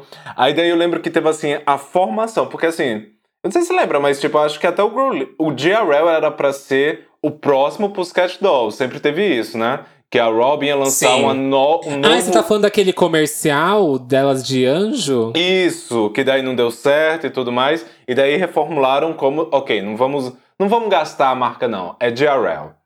Coloca aí, veio GRL. Só que daí, uns dois anos atrás, tava tendo a formação, tava tendo ali a audição com a Robin e tudo mais. para formar um outro Pussycat Dolls ou provavelmente um outro grupo, né? Então, e eu lembro que era com a Pia Mia. Vocês conhecem a Pia Mia? Eu conheço de nome. Mas eu lembro de ter ouvido uma ou duas músicas só, alguma coisa assim dela. É, amiga da. É, não sei se ela ainda é amiga da Kylie. Olha a referência, né? Gente, ela é amiga da Kylie Jenner. não, mas ela. Mas ela tem, assim, ó, ela tem uma carreira musical e tudo mais. E ela tinha, assim, a Pia Mia e a audição para ver quem ia entrar no grupo com ela. Só que daí acabou abafando, conseguiu voltar o Pussycat Dolls de volta mesmo. Mas eu vi agora há pouco tempo, semanas atrás, que tipo fechou o line-up dessa banda. E eu acho que agora para 2020 a Robin vai vir com uns três grupos, viu? Vai vir Pussycat Dolls, vai vir DRL e vai vir esse grupo da Pia. Hum, vamos ver, né? Vamos ver. Eu espero muito que Pussycat Dolls venha num ano muito bom ano que vem, porque eu, ai, eu tava tão, tão animado pra ir no show, Todo gente. mundo tava, Bi, pro comeback delas. Eu, mas eu acho que até foi bom, porque elas devem estar tá preparando uma coisa legal. Talvez um álbum mais elaborado, voltar com mais, sei lá, com mais coisa, né? Ou tava com tudo organizado e caiu tudo por água abaixo, né? Um dos dois, Bi. E vamos para a Coreia agora. Ah, eu deixei vocês falarem, latiu quanto vocês queriam. Agora me aguentem, meu amor. deixei vocês falar, falar, falar, sei lá o quê, um papinho de gay aí, um papinho de gay que a não tava. A Robbie, a não sei o quê, a Lauren. Que sei lá o quê, que girls lixo, uns negócios assim que ninguém ouviu, que ninguém consumiu, ninguém se importou, gente. Você pare, tá? girls lixos é ninguém, todo, nem, nem duas pessoas escutaram, você e o Anderson. Vamos lá. Agora vamos falar de aclamação e sucesso, tá? Aclamação e sucesso que é o próximo grupo é o Girl Generation, gente. Um dos grupos, se talvez um, o mais importante até hoje pro K-pop, né? É, claro que eu não posso deixar de mencionar que vieram sim grupos antes do Girl Generation. Veio e teve, existiu, é, desde ali do começo de 2000 e tudo mais. Teve grupos femininos, mas nada foi quanto Girl Generation foi para a Coreia, né? Elas debutaram ali em 2007 com o single Into the New World. Esse single ele não foi tão bem assim recebido, né, pela Coreia. É, teve até aquela onda de Black Ocean, enfim, já aconteceu pencas de polêmicas, assim, polêmicas entre aspas, que a gente sabe que é uma polêmica na Coreia. E, enfim, elas só foram ter o sucesso mesmo ali em 2009 com o lançamento de G. G foi uma música que foi nomeada assim como a mais popular da década de 2000 lá pela Coreia, pelo Melon. E até hoje é, não se sabe ao certo quanto que tem é, de plays, downloads e vendas, como quanto, quanto que essa música lucrou. Porque não tinha como é, contabilizar na época. E G pode ter sido muito maior do que a gente imagina até. Deve ter tido muito mais venda do que a gente imagina. Mas, enfim, Girl Generation foi um dos primeiros grupos a fazer sucesso, assim, absurdo e mundial de K-pop, né? De mulheres. E introduziu pra gente várias é, idols maravilhosas, super talentosas. E foi um dos primeiros, foi um dos, um dos primeiros, assim, de super sucesso também da SM, né? A SM, que é da, do Red Velvet, do FX, que vai lançar o Aespa agora, teve esse mega sucesso com Girl Generation. Vocês conhecem Girl Generation, consomem Girl Generation, são Sony. Claro, né, gay? Obviamente, tava aqui caladinho pra deixar você falar, Isso, seu exatamente. também. Deixei vocês paparicarem aí dos flop, agora vamos de sucesso. E aí? ei, ei, ei, que que é isso? Que que é isso? Mas eu lembro, assim, que eu conheci Girl Generation ouvindo vendo, né, o clipe de Catch Me If You Can. Ah, foi assim que você conheceu? Uhum, eu acho que é um dos meus favoritos, inclusive, Catch Me If You Can. Amiga, eu eu gosto dessa coisa, eu gosto dessa coisa assim, construção e blá blá blá. Esse é um que parece bem bastante com o clipe da Sierra, né? Isso, que parece o work da Ciara. Ah, eu é amo. Os Inclusive, dois, eu assisti, a primeira vez que eu assisti, eu fiquei assim, ah, é o work da Ciara, beleza. Aí daqui a pouco começou um monte de gente aparecendo no meio do clipe, eu fiquei assim, ah, não é o work da Ciara, né? eu lembro que eu conheci elas por The Boys, gente. Porque teve, rolou vários memes eu na também. época. Não sei se vocês vão lembrar, mas rolou vários e vários memes, assim. Memes, assim, xenofóbicos, né? Que era tipo do show flango, umas coisas assim, delas soltando aquela. aquela aquele pombo? Sim. Vocês lembram desse momento da internet? Teve um, rolou esse momento, aí acho que foi por The Boys que eu conheci elas. Eu não lembro dos memes, mas eu também conheci elas com The Boys. E é babado, porque tinha aquela abertura, assim, tipo, mega triunfal. É um bafo, assim, aqui eu acho The Boys. The Boys é muito bafo o clipe. E há aquela mudança de ritmo também, que acontece várias vezes em The Boys, que vai pra um DM, depois vai pra um. Tipo, vai mudando pra várias coisas, né, The Boys. Uhum. Vocês acompanham. Tu tá acompanhando o, o B-side do grupo? O é OGG, OGG, né? é. Ah, amiga, acompanhar o quê? Só teve uma coisa, bicha. eu- Nunca mais teve nada. Ai, mas eu- eu achei muito ba... Assim, eu quero, eu quero falar acompanhar, porque, gata, Lil Touch pra mim foi tipo. Eu escuto até hoje, tipo, tá na minha playlist. Tipo, eu sei que K-pop é assim, algo muito rápido, que você consome ali, já fica guardando. Mas Lil Touch pra mim foi um bafo. Ai, foi. Eu amo Lil Touch. Assim- mas sabe que nunca mais vai ter nada além disso. Eu coloco assim entre as minhas favoritas do Girl Generation no todo, porque assim, tá dentro do mesmo universo, Uhum. né? Então, tipo, eu achei Lil Touch um bafo. É, pra quem não entende, é, para quem não sabe, né, é, Girl Generation é, foi um grupo que durou um bom tempo, teve muitos e muitos sucessos. Elas foram, tipo, uma das primeiras que eu vi, assim, elas e Wonder Girls, né, que foram, assim, abrindo caminho pra, pra carreira internacional. E duraram muito tempo, mas aconteceu algumas polêmicas no meio do Girl Generation. É, como que eu vou explicar? Uma das membros foi meio que pedida pra, pediu pra sair, né? Pediu não, expulsaram, pediram pra ela sair. Jéssica, A Jéssica. Paula A Jéssica. Jéssica. É, e aí, a partir de depois disso, querida, foi só ladeira.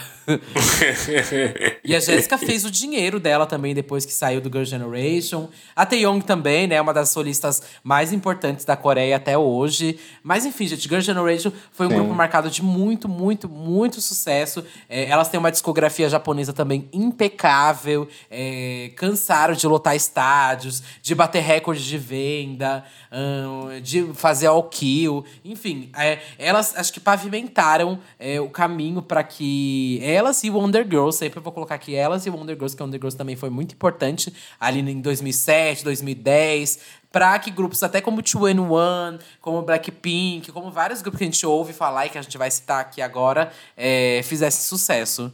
E vamos passar já pro próximo também, que eu já citei aqui, que é o 2NE1, né, gente? É, Girl Generation foi um bafo, mais, SM. Mas aí a, a YG também veio com um grupo muito forte que é o 2NE1. 2NE1 debutou ali em 2009. Elas foram conhecidas por ser um dos maiores grupos do K-pop também, mundialmente. Elas ficaram muito fortes porque é, I Am The Best foi uma música muito popular internacionalmente, né? Eu já falei aqui várias vezes que eu escutei essa música lá na Hot Hot pela primeira vez. E fiquei chocado que eu escutei um K-pop pela primeira vez com isso. Da Hot Hot pro mundo. Se fez sucesso na Hot Hot, Fez gente, sucesso, fez sucesso no Brasil mundo todo, gente. É, eu acho que é o Ho- Hot Hot Charts. O Hot 100 da Billboard, na verdade, foi da Hot Hot. E. Ai, eu acho tudo, acho tudo. O episódio Hot, é, Hot Hot. Hits da Hot 100. Hot, né? É, hits da Hits Hot da Hot Hot. Hot do Glória, o Glória também. Mas a, a primeira aparição do grupo foi com Lollipop, foi uma parceria com a LG e é com, um Big, com o Big Bang, que é um grupo também da YG, um grupo, um dos grupos masculinos que mais fizeram sucesso até hoje. Então elas tinham tudo já pra fazer sucesso. E aí elas vieram com o single de estreia, que é Fire, né? Aquela música que é é é é é é é 21. Bicho, aquilo é muito bafo. Aquilo é muito. Como era, como era, faz aí de novo. É assim, ó. 21. Tá passada? Meu Deus. Tá passada? Era assim. Eu tô passado. Era assim, bicha. Eu amo que o 21 sempre, sempre teve uma imagem muito forte, né? Uma identidade visual muito forte. Muito. Uma coisa meio punk, né? Nossa, Uhum. bicho. Até o próprio clipe de I'm the Best, elas estão quebrando tudo. Nossa, parece um Ah, eu negócio pós-apocalíptico, assim. É tipo, é muito doido, né? Quando eu lembro quando eu vi o, o, o clipe de I'm the Best, eu fiquei boca aberta. Falei, gente, como assim elas estão fazendo isso? Estão quebrando tudo com essas roupas, com esses cabelos. Os cabelos também eram muito caricato, né? Não, eu ficava impressionado com cenários, com cenários, que eram cenários gigantescos, cheio de luz, brilhando. Eu ficava assim, nossa, nunca tinha visto isso em nenhum lugar, sabe? Uhum. Foi um choque pra mim. Eu lembro que eu escrevia nessa época em blog de moda. E aí foi quando. Como eu fiquei, tipo, muito fã de Chuan na época, eu não parava de escrever sobre os looks delas e como era um bafo e tudo mais, como elas vestiam tal estilista aqui, tal estilista ali. E aí teve isso também da Ciel, né? A Ciel esfurou a bolha. Ela começou a ser a queridinha dos estilistas lá fora, dos artistas em geral, tipo. O Black Eyed Peas, né? Tipo, tava sempre colando com ela. É, cogitou que ela seria a nova Ferg do Black Eyed Ai, Peas, teve né? essa Durante fic, um né? tempo. Eu lembro dos Que no final acabou congelada na, na geladeira durante anos sem conseguir lançar nada. Mas que teve o retorno dela. Tá falando da Ciel ou da Ferg? E que a gente já falou aqui no, no podcast lá na mixtape, hein? Ciel voltou agora, finalmente, depois de anos, no porão da, da YG, hein, gente? e, gente, eu não sei vocês, mas o álbum Crush, pra mim, ele é perfeito, do começo ao fim. Eu acho que não tem uma música que eu pule desse álbum. O Crush é o que tem Ugly, é? É o que tem. Porque assim, uma coisa que eu tenho dificuldade. Uma coisa que eu tenho dificuldade, assim, principalmente dos grupos mais antigos, é identificar a tracklist. Assim, eu acho que eu conheço quase todos os MVs, comebacks do 21, mas eu não sei, assim, o que é que tá em cada álbum. Ai, no. No Crush, tem Crush, obviamente, né? Tem Come Back Home, tem Got By You. Sim, com um clipe perfeito. Ah, tá. Nossa, o clipe de Come Back É Home é tudo. perfeito. Ah, tá, foi o mais recente, então, né? Foi o meio que o último, né? Foi um dos. Eu não lembro se foi o último, mas eu- lembro que pra mim foi muito bafo quando eu vi o Crush, porque tinha aquele solo da Ciel, né? Que é muito bafo também.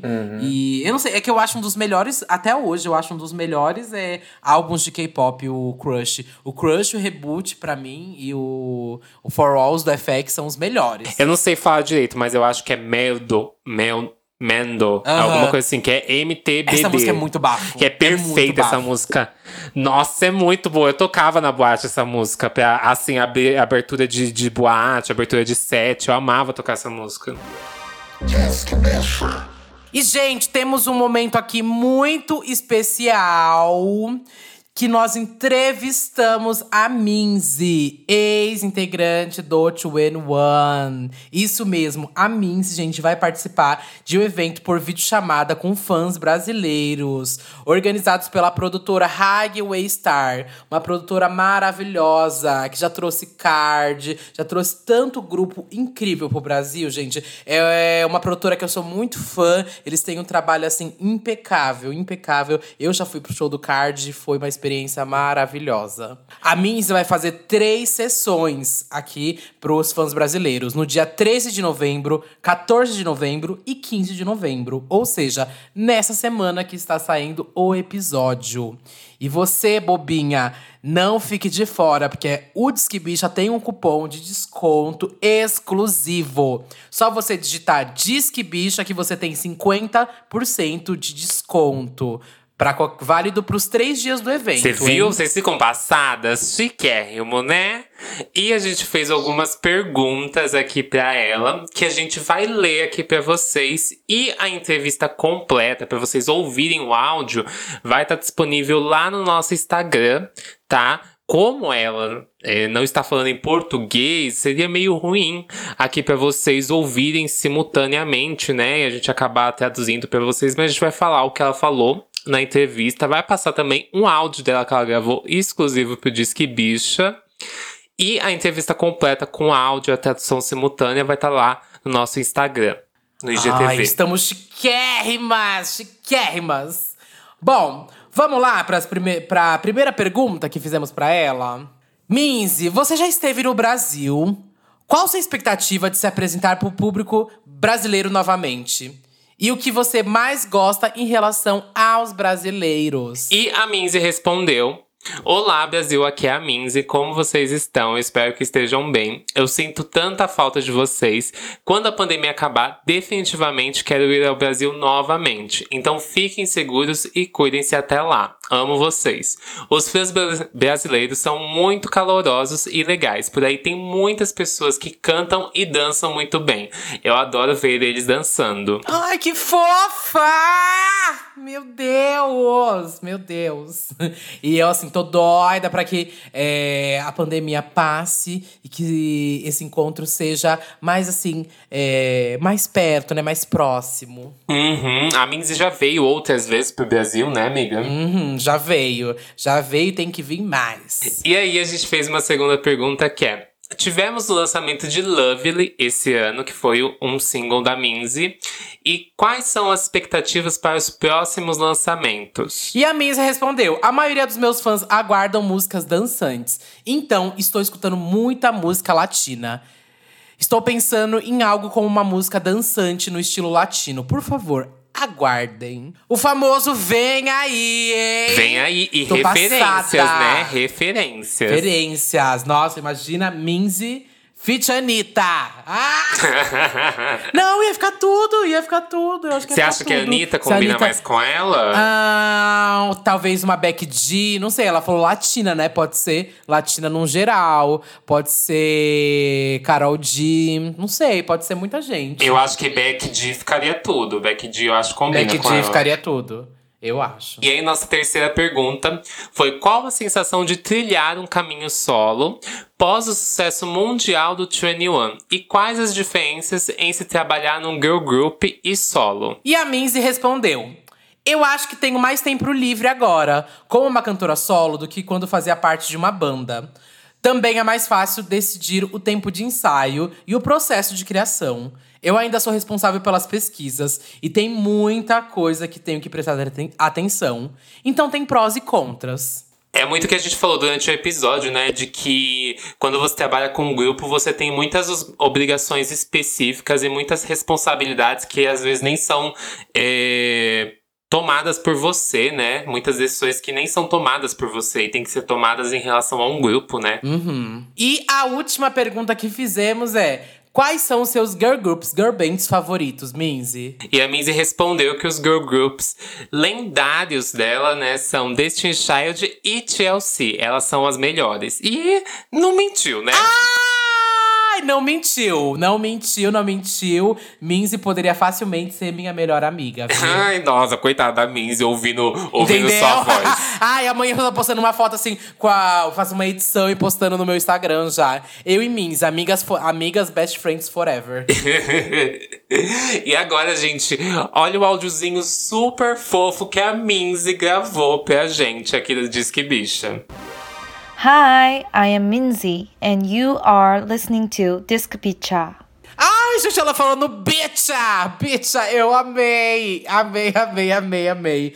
Ai, gente, é isso. Se você está ah, querendo ter mais um saborzinho da Minzy, não se esqueça de usar o nosso ah, có- código de desconto Disque Bicha, gente. Só ir lá, colocar o código de desconto Disque Bicha, que você vai ter 50% de desconto para participar de uma sessão com a Minzy. Imagina você no evento virtual com a Minzy, gente. E é também muito importante apoiar a Highway Star, né? A Highway Star não tá fazendo show presencial nesse momento, mas conseguiu fazer essa sessão. E puxa aí o próximo. Puxa aí o próximo, querida, que eu sei que você quer. E o Anderson tá- vai ficar você e o Anderson agora paparicando também meia hora, que eu não vou ter o que falar. Ai, gente, as misturinhas, né? Eu sou muito cadelinha das misturinhas. Estamos chegando aqui quase no final da nossa, nossa listagem. E não tinha como a gente deixar elas de fora, né? Que outro girl group, né? Formado em um reality show, né? Foi formado no The X Factor. E foi o primeiro girl group que ganhou, né? Um X Factor, não foi? Foi o primeiro grupo no geral, na verdade, não foi nem só girl group. Nunca nenhum grupo tinha ganhado e já era ali. Já, oitava temporada já, 2011, já tinha tido vários. É que girl group nunca, na verdade, tinha ido nem longe, nunca tinha se aproximado nem da semifinal. E daí elas foram pra final e foi o primeiro que ganhou. E isso já tinha um One Direction que já era bem bombado. Nossa, é verdade, verdade, já tinha One Direction. Eu lembro, nossa, eu lembro tanto das versões que elas fizeram no X Factor, tinha versão de telefone, ai. Eu amo. Logo ali, tipo, como eu assisti X Factor na época, tipo, já sentia que logo ali, tipo, já gostava delas ali. E eu já sentia que ia longe. Que não ia parar ali. Só que eu não, não imaginava que, tipo, de, quase 10 anos depois, elas ainda iam estar tá aí nesse, Gente, nesse momento mas muito bom pra ninguém elas imaginava, eu acho. Não, 10 anos é muita coisa, muita coisa pra um, pra um girl group e ainda na formação original, gente. Original. E é bizarro porque é muito nítido parecer que parecem que elas gostam do que elas estão fazendo, elas sabem o que elas estão fazendo e pra mim é, é babado. Eu lembro quando, quando eu vi o primeiro, o, quando eu me encantei assim pelo Little Mix foi tipo numa entrevista de rádio que elas estavam cantando juntas e eu fiquei chocada com a harmonia de como aquilo realmente era muito tipo tudo fazia sentido, sabe, nas vozes todas juntas ali. Ai, elas são perfeitas, amiga. Elas são Não, elas são, eu deito pra elas. Eu acho que isso talvez seja até o segredo delas. Tipo, foi formado de uma maneira manufaturada, vamos dizer assim? Foi. Mas assim, deu a sorte, deu a coincidência delas se darem bem, delas estarem ali alinhadas com o que elas queriam fazer, delas. Sabe, eu acho que é muito difícil você. um grupo durar muito tempo, porque sempre tem aquele que quer fazer outra coisa, que quer ir solo, que quer explorar outras coisas, né? Eu acho que um dos, um dos fatores para esse sucesso do Little Mix e para essa durabilidade delas é que elas gostam do que fazem, elas estão alinhadas ali. Ok, vamos juntar aqui e fazer isso? Ah, a gente quer fazer pop. Todo mundo aqui gosta de pop, né? Porque assim, quando um grupo vai acabar, sempre tem aquele que queria, diz que queria fazer outra coisa, né? Então a gente, Sim, gosta do que a sim, gente está sempre tem fazendo. isso. É, a gente gosta do que a gente está fazendo, a gente canta bem, a gente deu a sorte de funcionar junto, então vamos aqui seguindo. Eu acho que essa, isso é o que é muito difícil você conseguir em outros, principalmente quando não vem, quando é formado da forma que elas foram formadas. Que quando já vem assim de, por exemplo, eu acho que TLC já eram amigas que foram lá e fizeram juntos. Spice Girls também foi formada assim, mas elas não quiseram naquela primeira oportunidade. Então, juntou elas, ah, a gente se deu bem, vamos aqui procurar outra coisa pra gente fazer. Mas assim, quando você junta pessoas aleatórias, é muito difícil dar certo. Sim, eu também, eu também acho, também acho, porque não tem aquele seu histórico de que você conhece aquela pessoa, sabe? E aí você vai engatar um trabalho com aquela pessoa. É completamente diferente, né? Então, assim, eu acho que o maior. O, o, o X, assim, o, a cerejinha ali pra elas foi elas conseguirem fazer dar certo e conseguir juntar quatro pessoas que têm, assim, visões parecidas em questão de trabalho.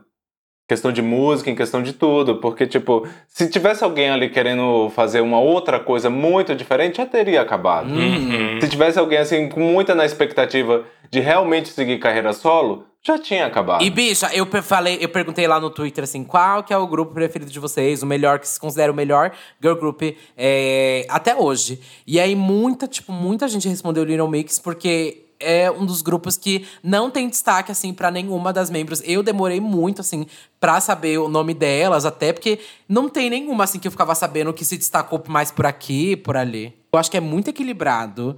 Eu realmente demorei muito tempo pra, saber mais, assim, tipo, de uma e de outra. Mas porque pra mim todas estão, assim, no mesmo nível. Todas têm uma, é, têm uma distribuição legal, sabe? De linhas também. Sim, sim. Eu, eu acho que assim, todas têm um destaque muito grande é, em, em- nos seus momentos, sabe? Principalmente em clipe. Acho que a gente pode ver até por Power. Que cada uma tem, assim, sua cena, seu cenário, sua roupa, seu estilo, seu momento, sabe? A gente tem muito isso. E eu vejo que em vários clipes é uma sequência dessas coisas rolando. É, até na turnê mesmo, se você pegar shows delas, você vai ver que, tipo, tem uns momentos solo de coreografia ou de canto. De, de cada uma, sabe? Eu acho que é bem, muito bem equilibrado, muito bem formado e elas conseguem respeitar o espaço de cada uma, sabe? Sem ser aquela coisa assim, brigando no meio do palco e coisas assim acontecendo. Eu acho que eu nunca vi elas brigarem no Eu palco. também não. Eu acho- nunca vi assim nem rumor. E tipo assim, apesar. Eu acho que isso também pode ter, até ter sido outro fator que ajudou elas a ter esse alinhamento. Que tipo, Little Mix nunca teve um. es- Elas, elas têm hits, elas têm grandes hits, mas elas não têm assim Uhum. aquele smash que foi assim, que se você fosse na oficina, o, o cara lá tava ouvindo, se você passasse assim na quitanda, tava tocando, se você. Enfim, no carro do sorvete tava tocando. Tipo uma Worth It, tipo uma When I Grow Up, tipo uma Don'tcha. Sim. Tá entendendo? Eu acho que o que mais chegou perto aí, a gente pode classificar talvez, foi é, Touch e, Mag Black e Black Magic, eu Magic. acho. Elas têm hits, elas têm músicas muito conhecidas, mas elas não têm essa coisa assim extremo, sabe? E eu acho Sim. que foi até isso que também ajudou, tipo, elas sempre foram estáveis. Elas nunca tiveram assim uma era completamente ruim. Toda a era tinha ali pelo menos uma música muito conhecida. Todo mundo conhece Wings, né? Todo mundo deve conhecer aí Sim, uma ai, eu amo Wings, eu amo Wings. É, uma Move, uma Black Magic, uma Touch, Shout Out to My Ex. Nenhuma era delas passou assim despercebida. Ai, eu, eu sou suspeito por falar de Little Mix, que- que eu amo tudo, tenho todos os álbuns, sou, sou a mixer, doida, maluca. Hoje saiu vídeo no canal sobre Little Mix, então quem for Lee Mixer também, por favor, passe lá no meu canal. Mas realmente é o que você falou, a gente não tem, tipo, um smash hit, assim, mundial, é, né? eu acho que isso também ajudou, tipo, elas são estáveis, elas têm uma força. Eu acho que até isso ajudou para que, sei lá, a mídia não ficasse procurando, ei, quem é a líder aí? Quem é? Porque a gente precisa de uma líder. Eu acho que elas ajudaram a criar essa imagem, tipo, elas mesmas na identidade dela conseguiram fazer isso, né? Tipo, você não olha pro Little Mix querendo saber quem é líder. Mas, tipo, quando você olhava para outros grupos, tá, eu sei quem é a líder desse aqui. Oh, meu silêncio. Meu silêncio passa pro próximo. Pode puxar, porque eu me recuso a puxar o Ai, próximo. passado, ok. Fifty. Ah, quer puxar você, Anderson? Porque eu também me recuso. Pu- puxa aí. que é o último. Vocês vão deixar essa parte que vocês estão falando que se recusa a puxar o próximo, que é a Fifth Harmony? Sim! Ninguém. ah, tá aqui, isso aqui tá aqui por dó, por pena e porque eu enchi o saco se a gente não colocasse. Meu Deus. Então tá. E uma coisa engraçada é que, tipo, o Little Mix foi do X Factor, né? E se a gente for puxar para os Estados Unidos, o único artista realmente que fez sucesso, assim, que veio da mesma franquia, foi o Fifth Harmony, né? Foi. Mas eu sinto, assim, que desde o começo, até a preparação, assim, até a forma como cada grupo foi guiado dentro do programa, foi de uma forma diferente, e isso acabou refletindo no pós-grupo, ou no pós-programa, quando o grupo realmente foi pro mercado, porque, tipo, eu acho que no Little Mix sempre foi trabalhado que elas fossem juntas. Eu lembro na temporada alguém tentando assim puxar quem é a líder e elas já negando ali. A mentora delas também ajudou para que isso dela, dessa união delas fossem algo que fosse trabalhado e tudo mais. Mas quando você já puxa para os Estados Unidos, que tinha um Fifth Harmony, tinha até jurados perguntando: tá, eu preciso saber quem é a líder. Olha, eu olho para você e eu vejo que a Camila é a única estrela do grupo. Tipo, isso é muito pesado, né? Para você já falar assim direto no programa e tudo mais. E isso e, já ia e criando. garotas muito jovens, porque elas eram, assim, crianças no reality, né? E isso, tinha 14 para 16 no máximo. E assim, e se você já tá criando elas em cima dessa identidade, eu acho que quando você vai pro mercado, tipo, já. Ok, é isso que a gente já tá esperando aqui. Tá esperando intriga, es- esperando carreira solo. Mas Uhum, assim, total, Fifth Harmony, total. elas foram um fenômeno. Não dá pra negar que, tipo, apesar de tudo, elas conseguiram fazer a Sim. máquina rodar. Elas pagaram as contas ali do Sim, X Factor, sim. querida. Eu lembro muito bem. Eu assisti, eu acompanhei esse X Factor e eu lembro que foi tipo. Foi uma coisa absurda. Aquela performance delas da fazendo aquela música da Ellie Goulding, que a Camila tava com aquele laço gigante. Foi babado. Bicha! Bicha! Eu assisti tanto aquilo, mais tanto, mais tanto. É, mas era bem. é, eu também lembro, tipo, eu tenho- o meu clique com Fifth Harmony bateu nessa performance aí. É, o meu que, também. Tipo, como elas conseguiram fazer aquela música funcionar, né? Uhum, demais, demais, demais. E era muito harmonioso mesmo, né? Harmonioso. As vozes ali de cada uma, eu adorava. Uhum. Muito, muito, muito mesmo. E depois também, né? Eu Uhum. não acompanhei, eu não acompanhei o reality. Eu acompanhei o primeiro lançamento delas, né? Que eu amava Me and My Girls e Miss Moving On. Eu amava, Sim. amava, amava mesmo essas músicas. Acho que eu, eu, eu sempre gostei mais do primeiro EP, acho que até do, do que os álbuns que vieram posteriormente, sabe? Até Uhum. daquela música triste, como é que é o nome daquela música triste que tinha no EP? Ai, agora você me pegou, mas eu sei qual é. Who Are You? Who Are You? Who are you? For You. Eu amava essa música, amava. E eu também gostava muito do break que tinha de, de Me and My Girls. Era aquele pop bem inocente, bem girly mesmo, mas é disso que a gay Uhum, gosta, né? Sim, sim. Sim, é isso. Os gays gostam do- dessa palhaçadinha. o, o que eu nunca gostei foi que, tipo, parece que elas transitaram muito rápido de garotas pra uma imagem muito, sei lá, muito adulta que eles tentaram trazer pra elas muito rápido, sabe? Ah. Isso foi algo que eu nu- nunca consegui comprar muito bem. E que eles fizeram meio que isso até na capa do Reflection, né?